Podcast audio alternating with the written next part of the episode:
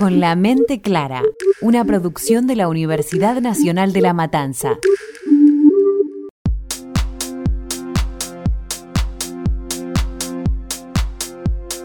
Hola amigos y amigas, bienvenidos una vez más a Con la mente clara, un camino hacia tu autoliderazgo, quinto episodio de esta saga, desde casa, en un contexto de cuarentena donde todos estamos un poquito cansados, un escenario donde la economía se empieza a complicar y qué importante frente a esta situación se vuelve el desarrollo personal.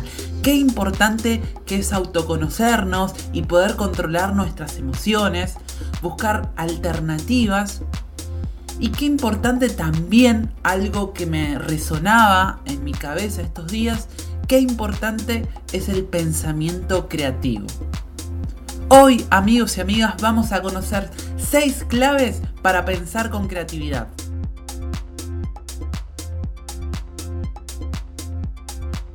Primer paso, creer que se puede hacer. He aquí una verdad fundamental. Para hacer cualquier cosa debemos primero creer que puede hacerse.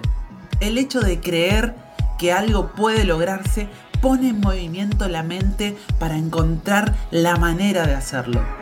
Si yo te pregunto a vos, amigo, amiga, ¿crees que es posible eliminar las prisiones en los próximos 30 años?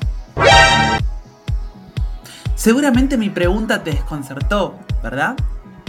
O quizás estés pensando que quiero que los criminales vaguen libremente por la calle. O a lo mejor estés preguntándote dónde irían a parar los convictos. Ahora imagínate que la misma pregunta sea para un experimento social. Creamos por un momento que podemos prescindir de las prisiones. ¿Por dónde podríamos empezar? Quizás el crimen podría frenarse si se crean más centros juveniles, trabajar para eliminar la pobreza, realizar investigaciones afines, educar a los encargados de mantener la ley para que la empleen con métodos correccionales más positivos. Estas son algunas de las cientos de ideas que se nos pueden ocurrir. ¿Te das cuenta? Cuando vos crees en algo, tu mente encuentra maneras de hacerlo. El hecho de creer que algo puede hacerse prepara el terreno para las soluciones creativas. Segundo paso, no permitas que la tradición paralice tu mente. Vivimos condicionados. La sociedad no abre paso a las nuevas tendencias.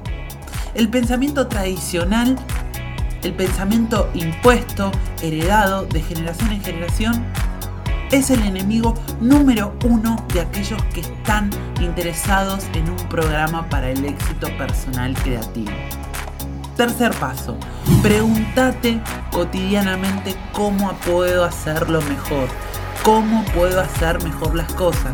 No existen límites para el mejoramiento de uno mismo. Cuando vos te preguntes cómo puedo hacerlo mejor, surgirán respuestas convenientes.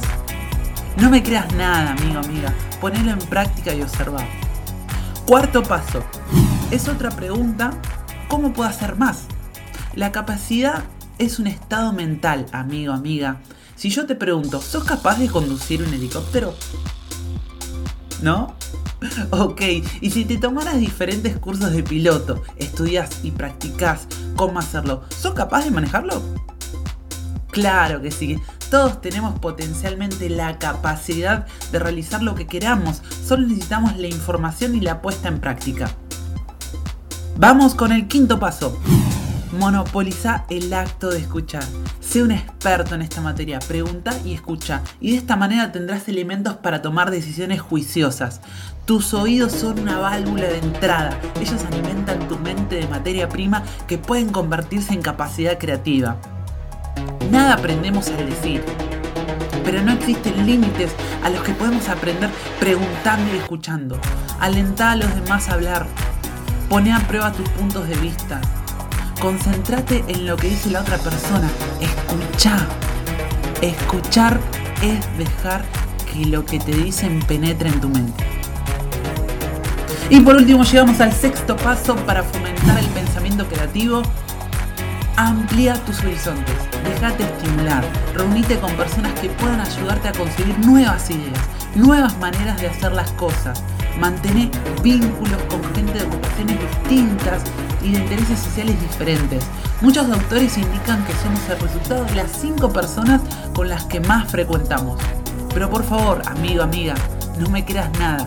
Observa tu entorno y saca tus propias conclusiones.